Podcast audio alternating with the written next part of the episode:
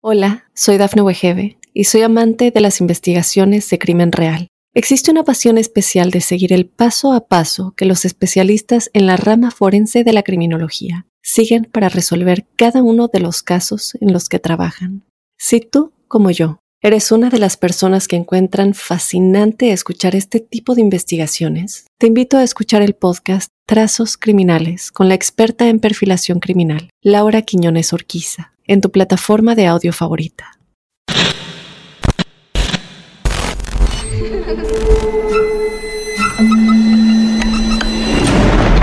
Los seres vacíos nos observan. Hasta hoy se registran muchos reportes de actividad paranormal en él. Veo cosas que no puedo explicar. Hay alguien sentado en esa silla. Está aquí. Misterio está fundamentado en el silencio. Pero ya es hora de hablarlo entre todos. Esto es... Hay alguien en la casa. Martes de Misterio. Es divertido asustarse a veces, ¿no?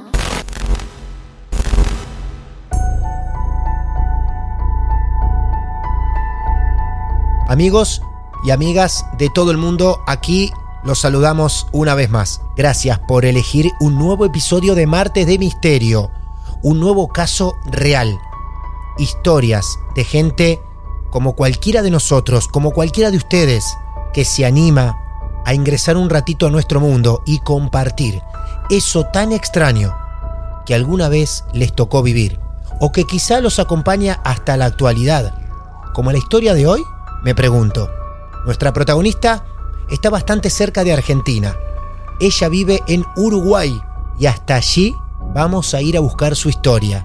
Allí nos está esperando Verónica, quien confió en nosotros y también en ustedes. Hola Verónica, bienvenida a los martes de Misterio. ¿Cómo te va, Vero? Hola, ¿cómo estás? Bien. ¿A qué parte de Uruguay estamos llamando? Montevideo. Montevideo, Uruguay. Y Verónica, la protagonista de esta noche en nuestros martes de misterio. Verónica, ¿cuántos años? 41. Y te pregunto de curioso un poco, la historia esta que mm. está ahí al nacer para nosotros, ¿es una historia que quedó en el pasado o hay parte de esta historia en la actualidad? No, hay parte en la actualidad hasta el día de hoy. Gracias por incomodarnos también a nosotros, así que vamos a intentar conocer de a poco tu historia y ver cómo se presenta en la actualidad, desde donde vos quieras. El inicio es todo tuyo, Vero, te escuchamos atentamente. Esto arranca creo que antes de que yo naciera. Ah. Hay una, historia familiar que mucho no, hasta el día de hoy no me han querido contar. El, recuerdo más vivido que, tengo fue, tenía cinco años, era, ah, fue antes de que yo empezara la escuela, porque mi mamá me anotó me anotó con cinco años para, em, empezar primero, ah. cuando en realidad es con seis, pero como cumplo a mitad de año. Me llevaron a la casa de mi abuela. Nosotros vivíamos en un complejo de, apartamentos y mi abuela estaba a unos, no sé, unos 10 minutos de distancia, más o menos en, ómnibus o en auto. Y fue, bueno, me llevaron y me iban a llevar a conocer a, a la abuela Dominga, que para ese entonces es una señora que murió a los 97, 98, por ahí más o menos. yo recuerdo que en vez de la casa de mi abuela tenía dos puertas en el frente, una que daba a la casa de ella y otra que era, eh, te llevaba directo a la casa de arriba. Y ahí era donde estaba la, abuela.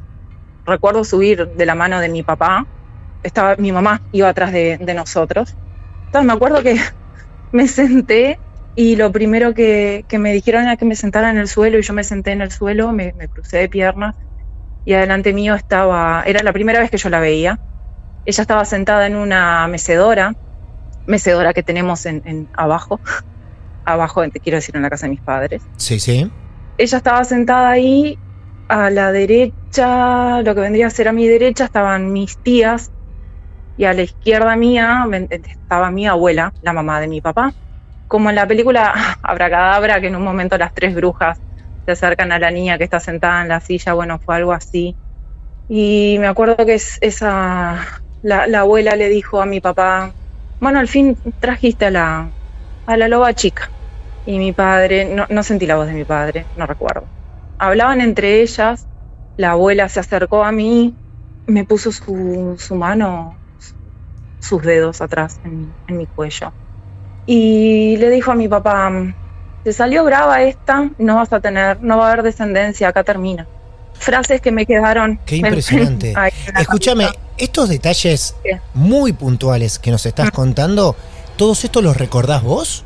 Sí, Qué bárbaro. sí, porque cuando, porque cuando yo estaba en la escuela, yo lo escribí. Ah, mira vos. Y a medida que fui, fueron pasando los años, yo fui preguntando y alguna que otra respuesta sacaba, pero yo lo anoté porque fue algo que me quedó, porque era una, para mí era una impresión, una señora delgada, con el pelo recogido, vieja, que se había acercado a mí y me estaba como evaluando. Bueno, ta, le dijo eso de que, ta, que yo no iba a tener descendencia, que le había salido brava. Escúchame, Y, pero mm, una pregunta más porque ¿qué? quedé un poquito así como impactado con este comienzo. Vos solamente cinco años y, Mm. y tu abuela diciendo, me trajeron a la loba chica después de cinco años. Mm. Era la primera vez que veías a tu abuela después de cinco años y te pregunto, ¿es la mamá de tu papá? No, eh, la abuela Dominga era la abuela de mi papá, Ah, bisabuela tuya, wow. bisabuela, sí. Ah, Sí, sí, sí, sí. bueno, mirá vos, claro. Eh, ellos hablaban siempre de que era por la rama de, de- de mi abuela, no de mi, de mi abuelo paterno. Ellos siempre decían que éramos como, teníamos que mantenernos unidos como una familia de lobo. Entonces por eso siempre la palabra lobo aparecía en varios relatos o en conversaciones. Claro. Yo era, para ese momento yo era la más chica.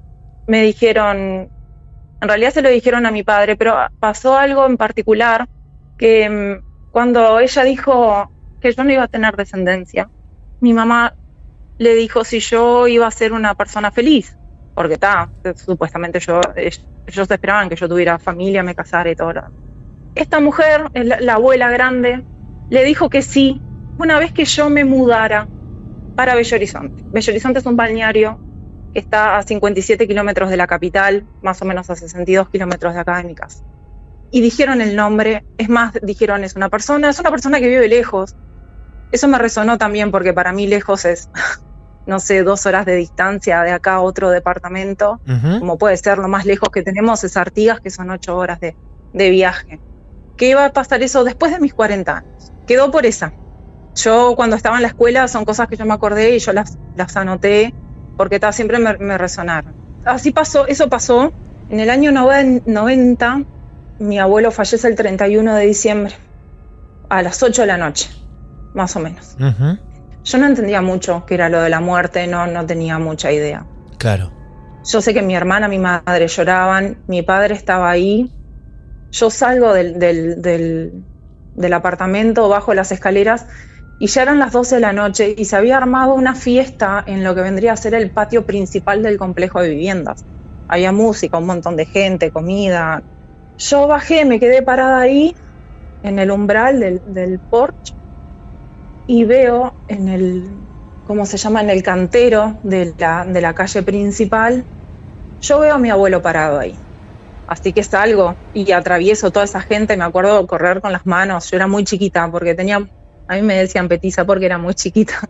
Me acuerdo de pasar entre las piernas de la gente y, y llegar hasta el borde de la calle, bajar, atravesar la calle y ir al medio del cantero.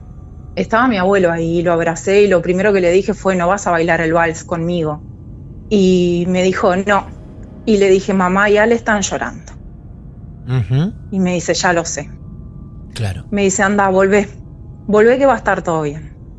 Yo volví, no, no subí la mirada, no lo miré a la cara. Simplemente lo abracé. Te puedo decir hasta qué ropa tenía puesta y cuál era el olor que tenía. ¿Qué olor tenía? El olor a... a él desayunaba galletas de campaña con manteca. eh, la manteca un poquito calentita. Tenía ese olor. Qué buen sí, detalle. es particular. Indudablemente era tu abuelo. Era mi ya. abuelo. Sí, No- cargaba no, ese miré olor. la cara. Claro. Pero sí, eh, me acuerdo de eso. Me acuerdo del traje color beige oscuro y la camisa a cuadros, bien, bien de él.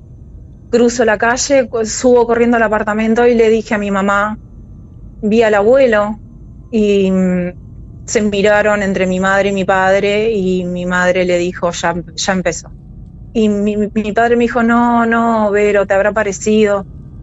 Y yo le dije que sí y, ta, y, ellos como que me lo negaron. Entonces yo en ese momento fue cuando dije, bueno, ta, no me creen. Me cerré, por decirlo de alguna manera. Dije, bueno, ta, no, me, no me creyeron, yo sé lo, a dónde fui. Yo crucé la calle, yo abracé a alguien o, o, o casualidad. Bien, pasan años y nos mudamos a donde están viviendo mis padres hoy. Mis padres deciden irse del complejo porque yo compartía el cuarto con mi hermana y mi hermana me lleva siete años. Me traen a mí primero a conocer la casa.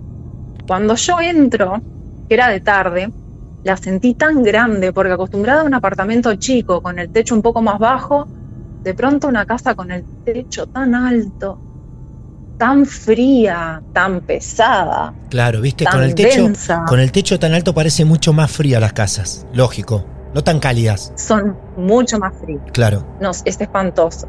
Mis padres estaban copados, que tenían terrible fondo, no sé qué. Me dice, ay, mira el fondo, mira el fondo. Salgo, miro el fondo, me pareció horrible. A los días venimos con mi hermana y con ellos a ver la casa para que la viera mi hermana. Yo no quería saber de nada. Mi hermana puso la misma cara que yo, no le gustó. Ella no se sintió cómoda. Bueno, me toca el cuarto del medio. Lo elegí yo. Me fui al cuarto del medio. Y a partir de ahí dejé de dormir. No podía dormir de espalda a la puerta. Empezamos a tener problemas familiares como familia. Uh, mirá, qué Mis pena. padres empezaron a llevar horrible. Horrible, pero mal, co- cosa que nunca. A mi hermana le, le empezó a ir como mal en el estudio y tipo se empezó a ir para atrás. La cuestión es que yo no dormía bien. Mi hermana dormía demasiado y yo dormía poco. Y mis papás tenían la costumbre eh, de escuchar la radio de noche. De, ellos escuchaban el programa de Dolina. Me acuerdo del nombre de Dolina porque mi madre Alejandro fan. Dolina, sí, un genio. Muchas Sí. veces hice eso también a la noche. La venganza será terrible. Programón de Alejandro Dolina. Clásico. Sí. No, no me acuerdo, no me acuerdo. Yo tenía, no sé, para ese, para ese entonces tenía 14 años. El tema era lo que venía después. Y la que escuchaba era yo. Está en una, una estación de radio o un programa de radio sobre macumbas y no sé de la que no, no sé qué. Porque era tipo desde el diablo es magnífico hasta que el Uh. diablo es no sé qué. Y todo eso los gritos pelados. Y yo me despertaba y yo decía, ¿y esto de dónde? Eso por la radio. desorientada Eso por la radio. por la radio. Y yo despertaba a mis padres y decía, ¿dónde está la radio? Los sacudía los dos acá, revoloteaba la radio, la apagaba.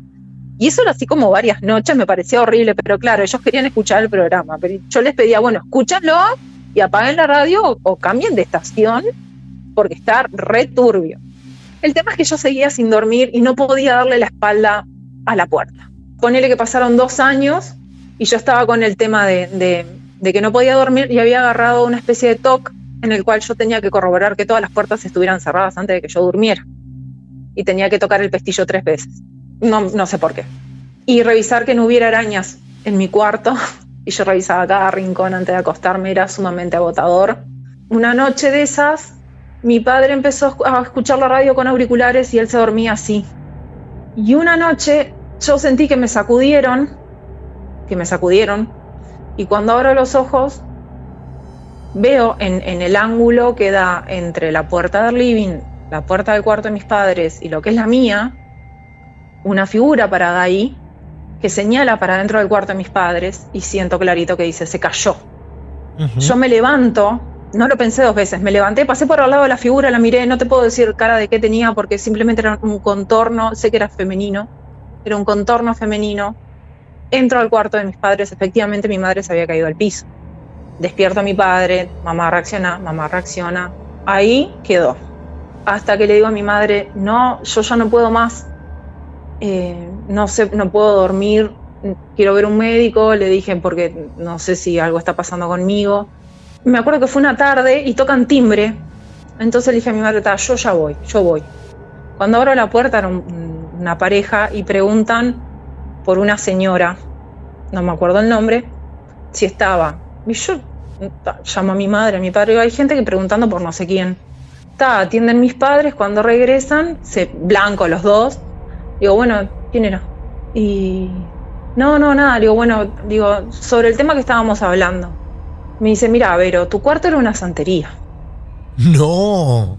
Yo quedé como, em, era necesario de golpe la información, así que me la tires. Me dice, mira, ¿no te diste cuenta el piso? Y cuando entro a mi cuarto y miro el piso, estaban las marcas de los platos, marca de las velas. Y me dice, acá en el cuarto nuestro también hay marcas de velas. Y entro al cuarto de mis padres y había marcas de velas, de, cuando la vela se termina y, quema el parquet. El piso de mi cuarto no tenía parquet. Y yo cuando vi todo eso y dije, ¿pero esto es en serio? Digo, vinimos a la casa de, ¿Había una santería acá? ¿Y quién? Me dice, no, los dueños anteriores a los que los compramos, los que habían hecho la casa, era una pareja de ancianos. Y mi mamá, que me olvidé de contarte esto, a los pocos días de habernos mudado, ella tenía la costumbre de dormir una siesta de tarde. Ella se levanta de la siesta gritándonos a mi hermana y a mí porque había visto a una señora sentada a los pies de la cama de ella, una señora, una afrodescendiente mayor, y a un hombre parado atrás, parado atrás, también afrodescendiente mayor, y la señora la señaló y le dijo, yo a vos te voy a llevar conmigo. No, por Dios. Sí, se lo dijo así. Estaba con mi hermana, bueno, mamá, pero lo que pasa es que estás levantando la siesta, viste cualquier cosa. Pasó, después de que me dijeron que mi cuarto era una santería, fue peor, fue peor.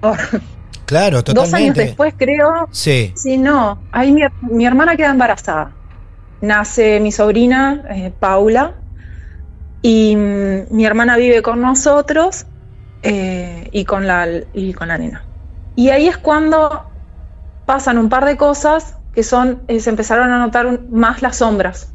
Yo más de una vez estaba fregando y yo tenía, estaba de espalda al resto de la cocina, porque era una cocina y una antecocina más chiquita, y en más de una oportunidad yo sentía que algo pasaba por atrás mío y me daba vuelta y no veía nada. Y una de las veces mi hermana estaba en la cocina y, ella ve pasar eso y ve como Paula va al baño y ve como Paula se pone a jugar con lo que estaba allí viendo. Y mi hermana le pregunta, Paula a esa altura ya tenía cuatro. Y Paula le dice que había un señor y un niño. Un señor y un niño los dos con traje color marrón. No dijo la palabra traje, dijo con ropa marrón. Años después llegó a decir que era traje. Hoy en día ella no habla de este tema, se lo preguntás, no me acuerdo, no sé, no, no quiero hablar y te cambia de tema o se me da vuelta y se va. Después de ese episodio, ella dejó de ser una nena dulce y que jugaba a pasar a ser retraída. Me hizo acordar un poco a mí después de que yo conté que había visto a mi abuela. Paula cambia totalmente de personalidad, eh, cuando Paula cumple cinco, tenemos una gran pelea familiar, una pelea muy grande. mi hermana se va, se va de la casa, se va con Paula, que no, sé, iban a pasar el día a algún lado. Y yo la miro a mi madre y le digo, ahora me vas a tener que decir absolutamente todo. Ella me decía, ¿todo de qué? Digo, hay algo a mí que no me está cerrando. A mí no, no digo, nos criaste a las dos por igual.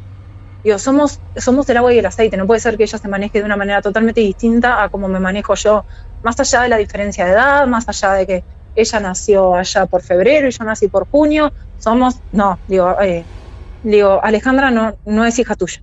Y ahí mi madre se que se sentó en la cama. ¡Wow! Mira la que y le me dice, ¿Cómo lo sabes? ¡No! Sí, claro, pues, no, porque ella me tira cosas, ella me tiraba cosas así cuando me agarró y me dijo, tu cuarto era una santería, te la devuelvo. Claro, no, claro sin anestesia. ¿con qué, ¿Con qué seguridad se lo dijiste, no? Porque ya era algo que yo ya lo sabía. Claro. No me preguntas por qué ya lo sabía. Yo ya lo sabía. Y ta, y ella me dice, por favor no le digas a tu padre. No, Alejandra la adoptamos. no podíamos tener hijos, la adoptamos. Digo, ¿y yo? Digo, no, vos sos, sos, hija nuestra. Pero yo vine siete años después. digo, ¿cómo fue? Tu abuela nos ayudó. La abuela Dominga nos ayudó. Mira, la bisabuela tuya parece que ahí ayudó y por eso después, cinco años después, le fueron a mostrar a la loba más chica. A la loba chica. Mi madre me dijo, no le, yo le dije, Alejandra, ¿sabe? Me dice, no.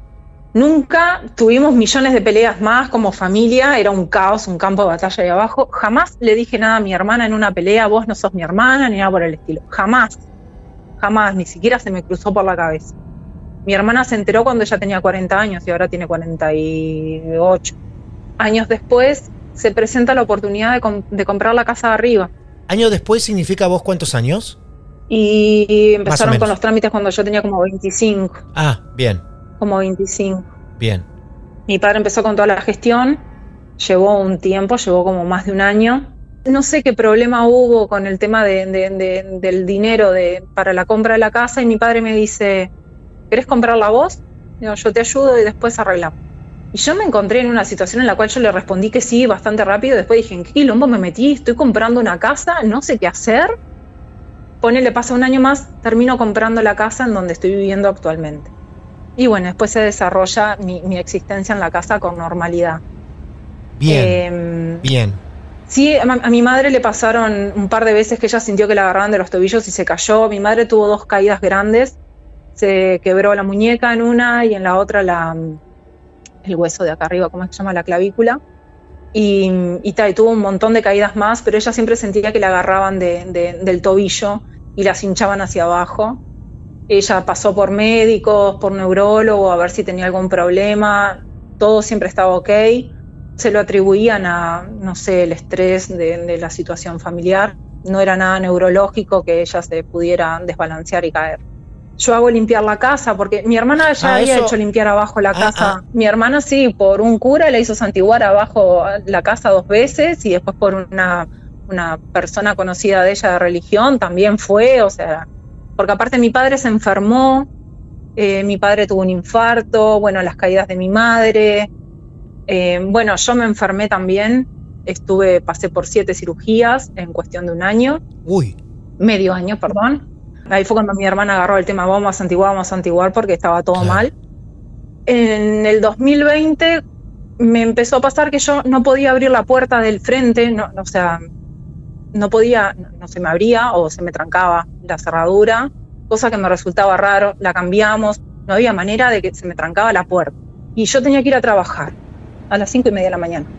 Así que me digo, me voy por el balcón, salgo por el balcón, trepo el techo, no. salto para el otro lado con la loco. llave. me- sí, bueno, tenía- porque aparte llamaba por teléfono a mi padre y no me atendía, o sea, no me atendía nadie el teléfono. Me acuerdo que tenía championes, digo, bueno, voy agachada por las tejas porque yo sé que si me paro y me, me patino, me, me voy un piso Sí. hacia abajo. Muy peligroso, claro. Me deslizo por lo que vendría a ser el techo de mi baño para llegar a, a mi, a mi terraza y de mi terraza bajar un piso de escaleras y salir por el costado.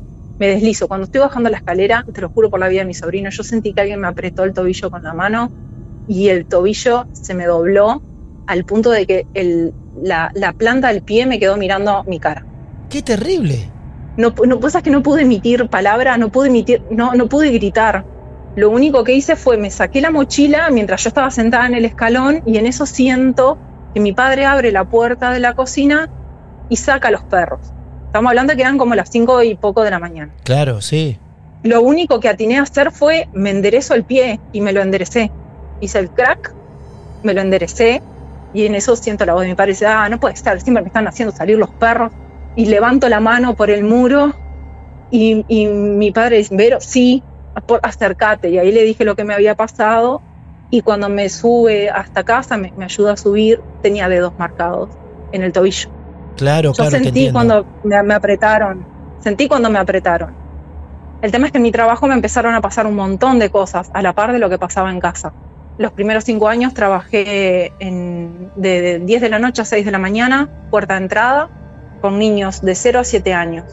Aparte de ver las cosas más aberrantes que te puedas imaginar que le puedan hacer a un, a un niño, las cosas que pasaban en el lugar de noche eran no me preguntes cómo aguanté tanto tiempo ahí, eh, de las cosas que se te cayeran al, al lado tuyo, que vos mirás para el costado y decís, pero no hay brisa, no hay nada, de muñecos sin pilas que se te prendan, em, de, de sentir cómo hay pasos que corretean alrededor tuyo y vos decís, son las 4 de la mañana, hay siete niños acá que están durmiendo, no hay nadie que está correteando, estoy yo parada Wow. acá, en una de las fotos, que, que se ve una sala y un pasillo. Me acuerdo estar parada ahí y mi compañera estaba agachada haciendo un, un rollo con, con la alfombra y vamos a barrer. Y yo sentía pasitos y empezaron a correr alrededor mío y yo automáticamente levanté los, los codos y empecé a sonreír como diciendo, bueno, corran, pero ojo, no se peguen. No sé si me explico. Hice el movimiento de levantar así, reírme, mi compañera blanca como un papel, y yo la miré y me reía y yo sentía como daban vueltas, yo lo estaba escuchando absolutamente todo, de sentir que teníamos bebés que estaban llorando y sabíamos que no teníamos bebés en ese momento, de No. yo estar parada en la puerta de un cuarto, ella en el otro y nos mirábamos y decíamos, entramos cada uno a un cuarto y corroboremos que los niños que están acá no están llorando. Y entrar y estaban todos durmiendo y no había ni un solo bebé que estuviera Claro. llorando. Eh, Qué situación. Con Después de chicos ahí en tener- medio. después de tener un, un niño de, de que te de autista y, y estaba ordenando los autitos en, la cucheta, estaba por, color y por tamaño y todo eso. Y yo le decía, vení, fulanito, vamos a dormir. No, no, no quiero dormir. Digo, bueno, tal, digo, pero ¿por qué no querés dormir? Y me dice, porque él no me deja. ¿Él quién? Le digo, el educador. Me dice, no, él, y señala para la punta, para un ángulo de la habitación. Obviamente no me di vuelta para mirar. ¿Ah, no? ¿Cómo me voy a dar vuelta para mirar? ¿No? Señaló y yo simplemente miré al niño nada más. Salgo de la habitación, mi compañero no quería entrar, entro yo de vuelta, digo, mi amor, digo, no hagas ruido, están los demás durmiendo, y yo le, le hago el shh. Y él me mira y me dice, shh, y me señala, pero no me señala a mí, me señala atrás y atrás mío tenía un ropero empotrado contra la pared. No me di vuelta a mirar el ropero ni Tampoco. tampoco iba a abrir el ropero. Claro. No, qué necesidad. Levanto al niño, lo saco y me lo llevo a la sala. Se duerme, lo hago dormir, se duerme, lo llevo de vuelta. No sé, creo que tendré unos cuatro años más o menos. Y otra de las cosas más fuertes que me pasó allí también, estando con, con mi compañera, porque estaba un, cuando ella se enfermó, tuve un compañero que hizo la suplencia. Estábamos, teníamos todo apagado, eh, las luces, menos la, la luz de la, de la antecocina del lugar. Y estábamos terminando de cocinar y había un nene que no se, no se podía dormir, no quería dormir y andaba arrastrando una frazada y una almohada por todos lados y quería estar a la luz donde estábamos nosotros. Y en eso con mi compañera empezamos a sentir, no era un ruido de galope, era un ruido de corrida, pero era un ruido como que si estuvieras... eh, ¿Sabes la imagen que se me vino a la cabeza? Pezuñas. Pezuñas, un, un minotauro. Sí, claro. Fue lo primero que pensé, dijo un, un minotauro. Fue lo primero que pensé. Y el nene, el nene sale de la, de, de la cocina, va hasta la antecocina. En la foto se, se ve que hay un pasillo que es sumamente corto, no sé si serán 5 o 6 metros de largo. El niño mira, se asusta, yo camino atrás del niño, el niño viene hacia mí, me abraza fuerte y yo empecé a sentir más fuerte el ruido de la corrida, que era como interminable. Me doy vuelta, miro a mi compañera, mi compañera se pone a llorar y yo lo único que atiné a hacer fue agarrar al niño, bajé la cabeza, levanté los hombros y levanté el brazo, sosteniendo el- el- como el puño así, como para que si me vas a pegar en la cara, ¿no? Y yo dije, bueno, a- me apronto para el impacto. Y lo sentí sumamente fuerte y se desvaneció. ¿Esto siempre Agarré ocurría de niño, noche? senté. Estando allá, sí. Estando allá, porque ocurre. de día no, pero de noche sí. De noche sí. Y estaba la figura que nosotros le decíamos al final de la escalera, el agachado, porque estaba agachado. Lo Eso sí. fuerte de esto es que tenías a tu. Sacando a los niños, pobrecitos, tenías a tu compañera de, de testigo. Lo de los llantos y de las demás cosas Sí. que iban ocurriendo en el lugar, ¿no? Sí, este, y por momentos estábamos sentadas en la sala y sentíamos correr, sentíamos los pasos y no, no nos movíamos. No íbamos a Claro. porque ya sabíamos que era. Claro. ¿Qué situación esta de, de estar en un lugar donde ya la situación de los chicos es muy desoladora por las historias que deben cargar Mm. seguramente? Y encima que ocurra a criaturas así, que ya vienen sufriendo por el costado más oscuro e injusto de la vida, que encima de noche sufran estas cosas, con vos, tu amiga, tu compañera, niños en el medio, todo es, pero Mm. tenebroso, ¿eh? Cinco años después me paso para otro hogar y cambio el horario, desde las 6 de la mañana hasta las 2 de la tarde, a una casona residencial de acá, de, de un barrio, que es eh, un barrio bastante antiguo, porque está lleno de casonas viejas. Estaba yo, bueno, en lugar nuevo, gente nueva, horario nuevo, otra modalidad de trabajo totalmente distinta. El tema es que una de las veces, a- a lo- al poco tiempo, yo estaba recorriendo los cuartos porque estaba levantando la, la ropa de- del suelo. Y en el cuarto uno veo sentado a alguien en, en la cucheta, pero viste cu- cuando es tipo un niño que está sentado con, con las rodillas hacia arriba agarrándoselas, pero no vi la cara porque me tapaba la cucheta. Y yo sabía que no había ningún niño en la casa. Seguí de largo. No quise mirar, seguí de largo. Juntaba, juntaba, juntaba, pasé por el cuarto 2, cuarto 3, me voy para el cuarto 4. Cuando entro al cuarto 4, la, la imagen espantosa de ver a alguien colgado en ese cuarto, No. solté la ropa y, lo- y retrocedí tres pasos y me di media vuelta y cuando voy a bajar por la escalera sube el, dire- el director y me dice, Paurisa, ya lo viste, ¿no? Y yo lo miré y le digo, eh, ¿qué tenía que ver? Me dice, no, porque en esta casa pasó de adolescentes que se suicidaron, Uy, algunos no. los mataron, porque Pero por antes había sido una casa de adolescentes. Y yo decía, pero no me engancho una. No, pero es increíble. Qué bajón. Aparte, escúchame, venimos de una casa donde tu mamá te dice que tu habitación era una santería. Una, una O santería. sea, después Sí. el- este, este trabajo con, con estos niños en este lugar tan tremendo y te cambias de hogar, digamos, y, y te cuentan todo lo trágico que ocurrió años antes sí, en tu nuevo trabajo. Es una locura. sí, sí. Y los chiquilines dicen hasta el día de hoy que ven eh, a una señora pasar con un bebé en brazos. Supuestamente era una de las dueñas, de las primeras dueñas de la casa. Y bueno, y, a- y anoche, por ejemplo, que me tocó, me pidi- no era mi, día, era mi día libre y me pidieron trabajar de 2 de la tarde a 10 de la noche. Pero cuando eran casi las 10 de la noche, ya los gurises estaban todos acostados, estaban todos arriba, estaban 18 gurises durmiendo ya y solamente teníamos un parlante prendido, pero con volumen bajo, con esas canciones tipo como música suave como para dormir. Estábamos con, mi compañero y de pronto sentimos que se prende el televisor de la sala.